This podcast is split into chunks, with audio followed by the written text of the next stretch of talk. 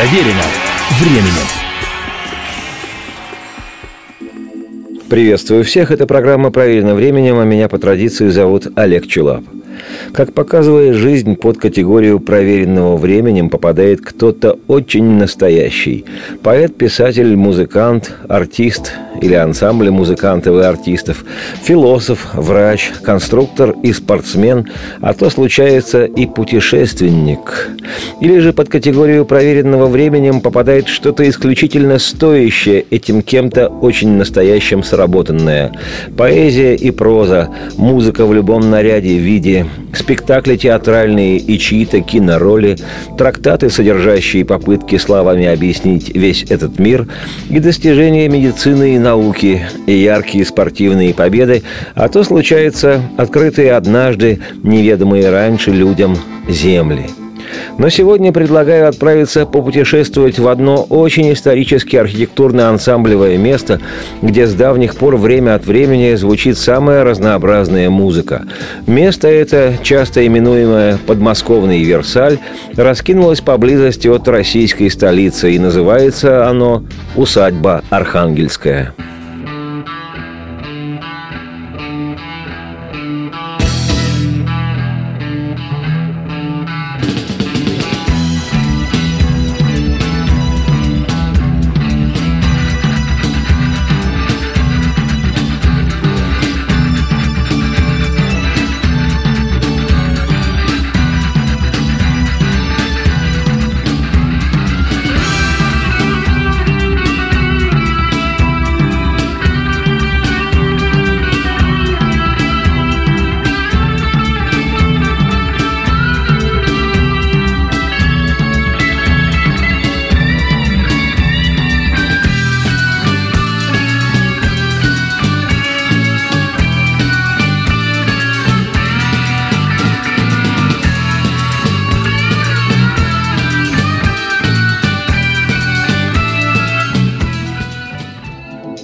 Усадьба Архангельская, скажу без всякой патетики, уникальный и до сих пор живой памятник отечественной культуры. Живой, несмотря ни на что, ни на какие министерства и ведомства, ни на какие институты.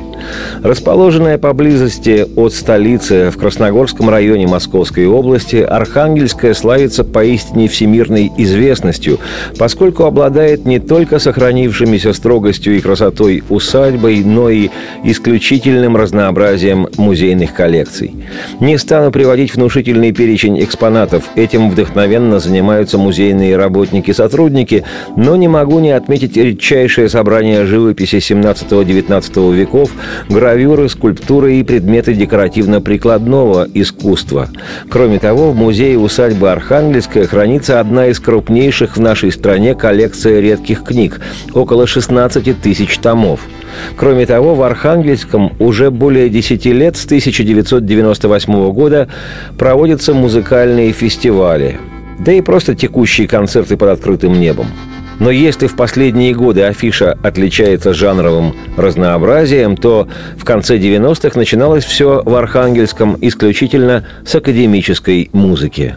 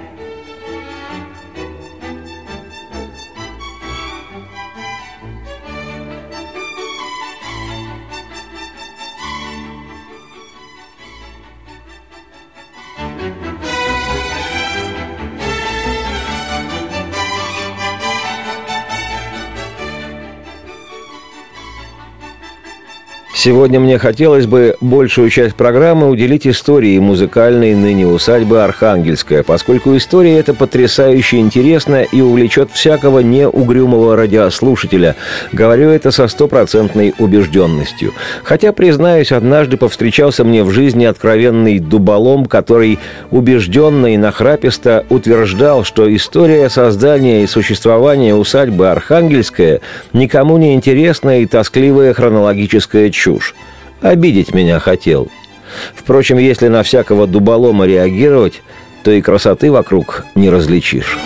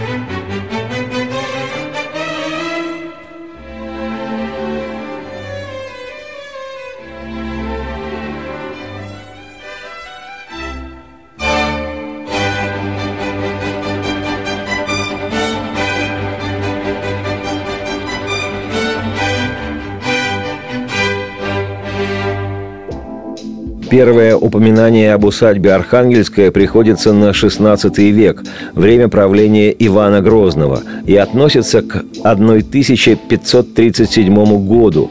Обращаю внимание, впервые усадьба упоминается без малого 500 лет назад. До иных государств еще и в помине не было. В разъезжей грамоте 1537 года песцы упомянули село Уполозы – Известно, что к холму, на котором стояла деревня, Москва-река подступала крутой излучиной, поэтому там часто случались оползни. Отсюда и уполозы – Такая этимология.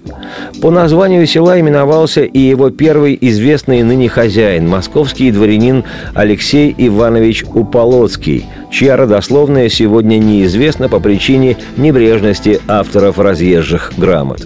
Известно лишь, что население Уполос этой вотчины XVI века составляли сам хозяин, его крепостные и свободные слуги. Основательно покопавшись в летописях, можно обнаружить, что вольные крестьяне, населявшие соседние с селом Уполозы чахлые деревеньки, буквально в две-три избы, сами тянулись к хозяйской усадьбе, желая найти защиту от нужды и неприятеля. В том же XVI веке в Уполозах была построена деревянная церковь в честь архангела Михаила, а сто лет спустя, в 1646 году, уже в XVII веке, на месте этой деревянной церквы был построен редкий для тех времен возведен каменный храм. Строителем его, скорее всего, является Пашка Потехин, Павел Сидорович Потехин, известный крепостной зодчий, незадолго до того украсивший подобным произведением село Никола Урюпина. И именно церковь Архангела Михаила дала этой небольшой подмосковной вотчине у Полозы нынешнее, ставшее уже историческим название – Архангельская.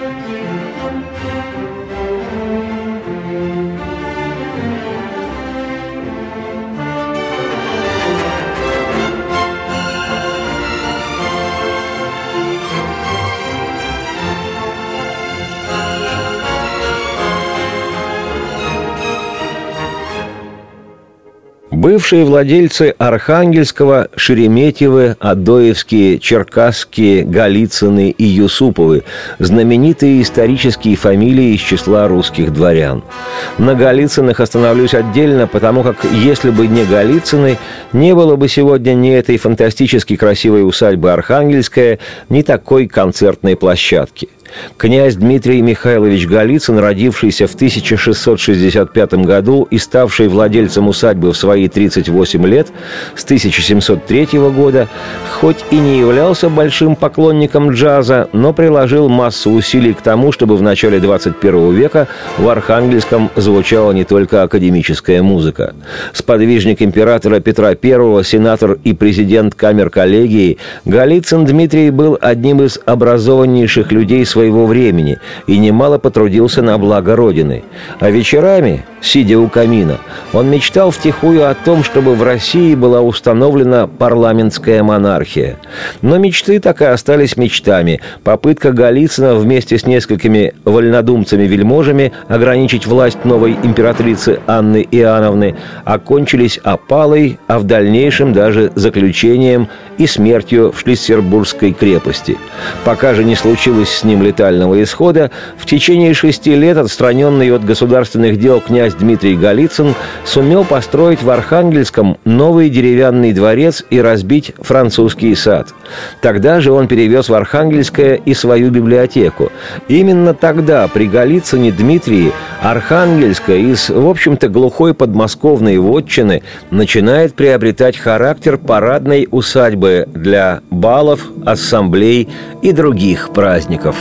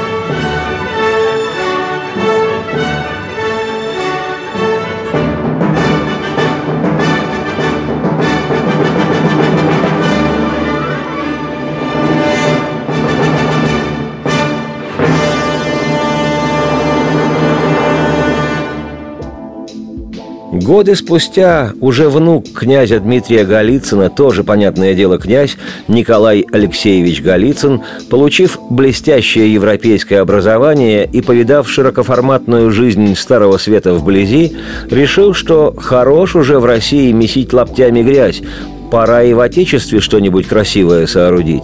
И в конце XVIII века в Архангельском начинается грандиозное по масштабу строительство. В результате по проекту французского архитектора Шарля де Герна на склоне холма был возведен строгий дворец. А одновременно с этим по проекту еще одного иностранного специалиста, итальянца Трамбара, перед дворцом был разбит регулярный парк и устроены две террасы с мраморными балюстрадами с цветниками, украшенными бюстами изваянием античных богов и бюстами не менее античных богинь, статуями героев и философов. Именно благодаря этому парку усадьбу Архангельская и нарекли подмосковным Версалем – Совсем недавно, в 2003 году, во время реставрационных работ под фундаментом дворца, была найдена закладная доска, гласящая, что князь Николай Алексеевич Голицын начал его строительство в 1784 году. Так, в наших сильно еще не обустроенных краях появилось наконец-то место, где 200 лет спустя, никого не спрашивая, вовсю зазвучит музыка, и в том числе убедительный джаз самых разных оттенков.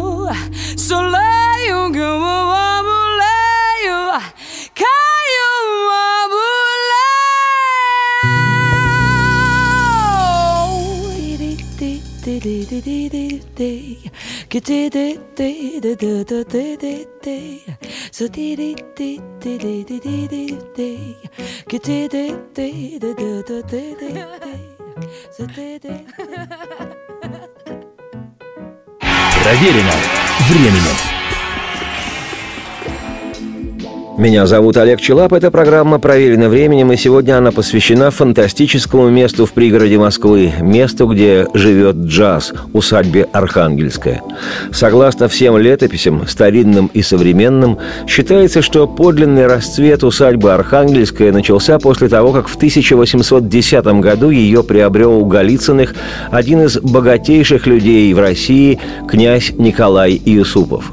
Человеком он был уникальным не только для своего для любого времени. В советскую эпоху про таких говорили Куда бы ни направляла его партия, на пограничную заставу, на борьбу с засухой и повышение надоев молока – он везде проявлял себя неуемным борцом за народное счастье. Так же было и с Николаем Юсуповым. Куда бы ни направлял его государь-император, он везде оставался в высшей пробы князем Юсуповым, служившим своему отечеству. Он был действительным статским советником и министром, членом Госсовета, сенатором и дипломатом, управляющим оружейной палатой, директором императорских театров и директором Эрмитажа. О Юсупове известно, что он был не просто любитель или даже ценитель искусства, а являлся известным в Европе коллекционером и меценатом – Помогая приобретать произведения искусства еще императрице Екатерине II и ее сыну Павлу I, Юсупов был посредником при исполнении императорских заказов европейскими художниками. И личная коллекция князя формировалась из тех же источников, что и императорская. В коллекции той находились работы крупнейших мастеров, свыше 600 живописных полотен, множество скульптур, фарфора, произведения прикладного искусства и свыше 20 тысяч книг. Понятно, что князь Николай Юсупов был в своем роде знаковой фигурой времени, так что при новом хозяине Архангельская превратилась в образец дворцового паркового ансамбля, став одним из самых популярных центров светской жизни Москвы. Архангельское не обошли своим вниманием представители русской императорской фамилии. Начиная с Александра I в разные годы в усадьбе неоднократно бывали все русские цари, вплоть до Николая II. Ну а кроме них наезжали в Архангельское и историк и писатель Карамзин, и наше все Пушкин Александр Сергеевич, отечественный поэт, а вместе с ним и друг его, тоже поэт, Вяземский Петр, бывали в Архангельском и поклявшиеся в дружбе на века еще в студенчестве на Воробьевых на горах литераторы Герцен и Огарев, и художники Серов и Бенуа, Маковский и Коровин, и выдающийся отечественный пианист и музыкальный педагог Константин Игумнов, и всемирно известный русский композитор Игорь Стравинский.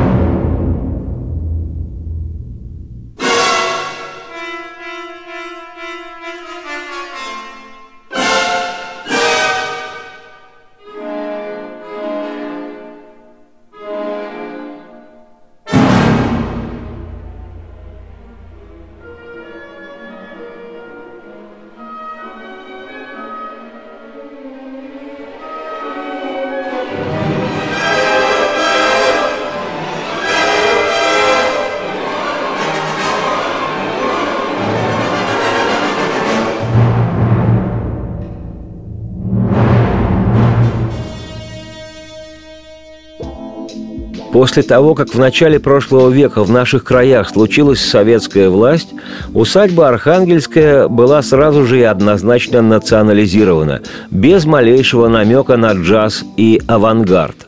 Как значилось в декрете советского правительства, Архангельское превращено в историко-художественный музей.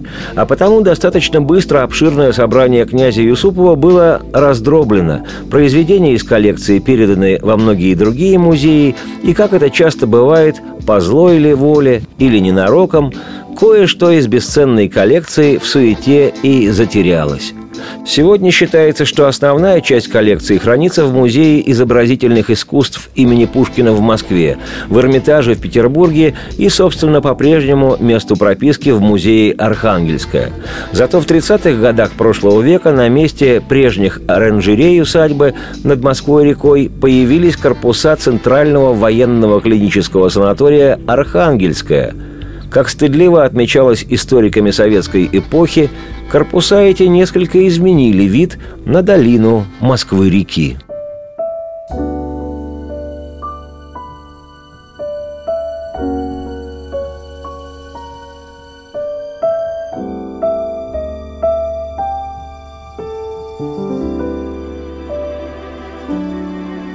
Нам, похоже, Мы, пожалуй, пойдем. Слишком много новых людей за столом, Все они говорят о другом. Вот хозяйка снимает с плеера джаз, Она смотрит на них, как когда-то смотрела на нас. Наши книги никто не раскроет без нас. Новый шум, новый гам, Новый флер, новый дым. Пусть снимают кино, пусть танцуют под то, что так нравится им. Наше дело красиво уйти. Нашим танцам нет места ни здесь, ни в бездонной сети. Жизнь всего лишь игра, короткая злая игра пожалуй, пойдем.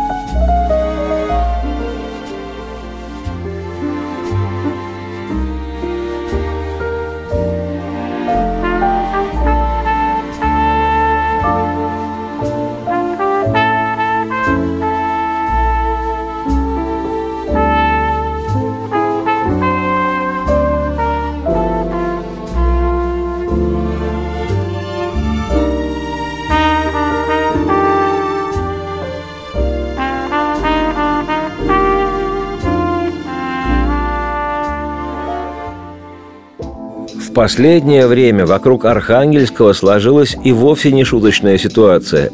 По соседству с территорией усадьбы появился котлован, и начались кипучие работы по возведению фундамента для строительства. Кто начал эти работы, неизвестно. Как говорят местные активисты, защищающие усадьбу, никаких разрешительных документов у товарищей рабочих нет – Ранее в прессе появились сообщения, что музей объявил о поиске подрядчика для благоустройства парка. И предполагается, что за 26 миллионов отечественных рублей, что составляет сумму государственного контракта, победитель этого убедительного тендера должен будет ухаживать за газонами, садово-парковыми дорожками и деревьями. А заодно этот неизвестный подрядчик, в одном лице подменяющий собой князей и Голицыных, и Юсуповых, должен будет заниматься восстановлением дренажной системы парка. Но только все это усложняется тем, что будущему победителю конкурса придется работать на фоне противостояния руководства Архангельского с Министерством обороны Российской Федерации, продавшим поблизости от исторической уникальной усадьбы более, подчеркиваю, 20 гектаров земель. Известно, что ранее руководство музея за этот участок неоднократно судилось, и арбитражный суд Московской области даже удовлетворял иски руководства усадьбы Архангельская о признании незаконным конкурса, организованного Министерством обороны.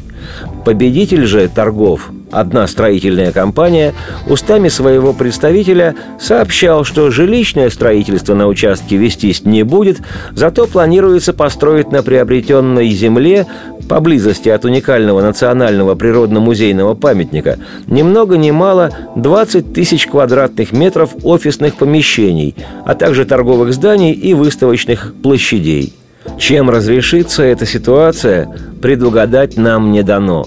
Но всякий раз дивишься тому, как не выдыхается вроде бы уже и не существующая советская власть. Вот уж воистину чудны дела Твои, Господи.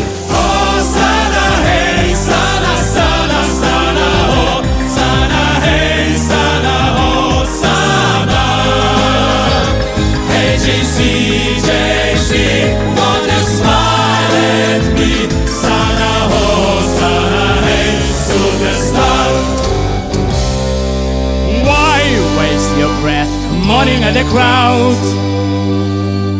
Nothing can be done to stop the shouting. If every tongue was still, then eyes would still continue. The rocks and stones themselves would start to sing.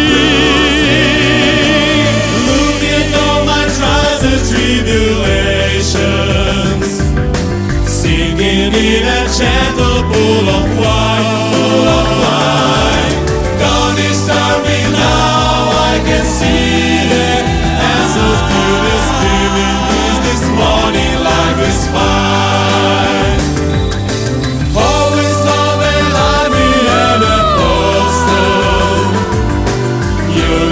I was making if I tried.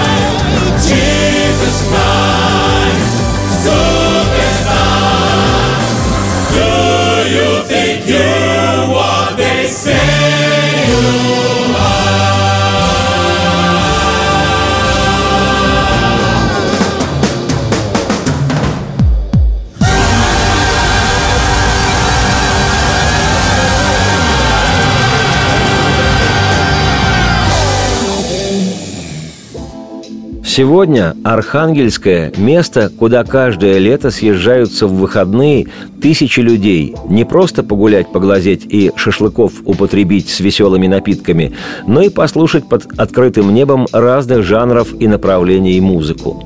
Традиция музыкальных вечеров на открытом воздухе уходит своими корнями в прошлые века, когда лучшие произведения классической музыки звучали для представителей аристократии. Но поскольку в наших краях аристократии уже не осталось вовсе, а музыка еще, слава богу, окончательно на нет не сведена, то в усадьбе Архангельская с 1998 с завидной регулярностью проходят те самые музыкальные вечера на самом что ни на есть открытом воздухе. Концерты академической музыки, осенний дивертисмент в Архангельском. А с 2003 года ежегодным гостем в Архангельском стал фестиваль «Усадьба джаз», во время которого на нескольких площадках площадках представляют самые разные музыкальные направления, как всемирно значимые музыканты, так и совсем безвестные. Конечно, посещение такого феста не бесплатное, но ценовая политика вполне гибкая, и целый день можно ходить от сцены к сцене, где звучит совершенно разная музыка. Не надоедает. А для детей до 10 лет вход и вовсе бесплатный. Вообще же на фестиваль «Усадьба джаз» съезжается просто туча народа. Однажды я, будучи участником музыкального действа, своими глазами видел, в каком изумлении от происходящего были музыканты из Словакии. Количество зрителей их попросту пришибло. У них сложилось впечатление, что на фестиваль собралось больше людей, чем во всей Словакии. Сегодня в программе звучали инструментальные фрагменты музыки группы «Оптимальный вариант» и Вольфганга Амадея Моцарта, Михаила Глинки и Игоря Стравинского, произведения Эндрю Ллойд Вебера в исполнении хора турецкого, грузинский народный джазовый стандарт «Сулико» исполняла вслух Нино Катамадзе, просил налить ему и поставить джаз Андрей Макаревич в сопровождении оркестра креольского танго и завершит эту сегодняшнюю встречу с прекрасным биг-бенд патриарха отечественного джаза Анатолия Крола. Сейчас приведу поистине историческую цитату. В Архангельском человек встретился с природой под другим условием, нежели обыкновенно. Он потребовал от нее перемен декораций, чтобы из красоты естественной сделать красоту художественную, очеловечить ее. И человек этот чаще всего был вольный или крепостной русский мастер, сумевший создать здесь один из шедевров дворцово-паркового искусства – так об этом уникальном месте в пригороде Москвы отозвался в свое время писатель и революционер Александр Иванович Герцен, большой ценитель музыки и джаза. А Герцен словно ветер не бросал. Даром, что ли, его декабристы разбудили – я же, Олег Челап, автор и ведущий программы «Проверено временем», желаю всем интересующимся жизнью и музыкой людям следить за музыкальной афишей усадьбы Архангельская и не пропускать интересных концертов. А если уж доведется там побывать, то, употребив еду и напитки, поражающие волю, пожалуйста, не бросайте использованную тару на газон и в кусты. А то мало того, что на это смотреть невыносимо – так еще и перевернутся разом все бывшие владельцы той усадьбы – Шереметьевы, Адоевские, Черкасские, Голицыны и Юсуповы. Радости вам вслух и солнце в окна, и процветайте!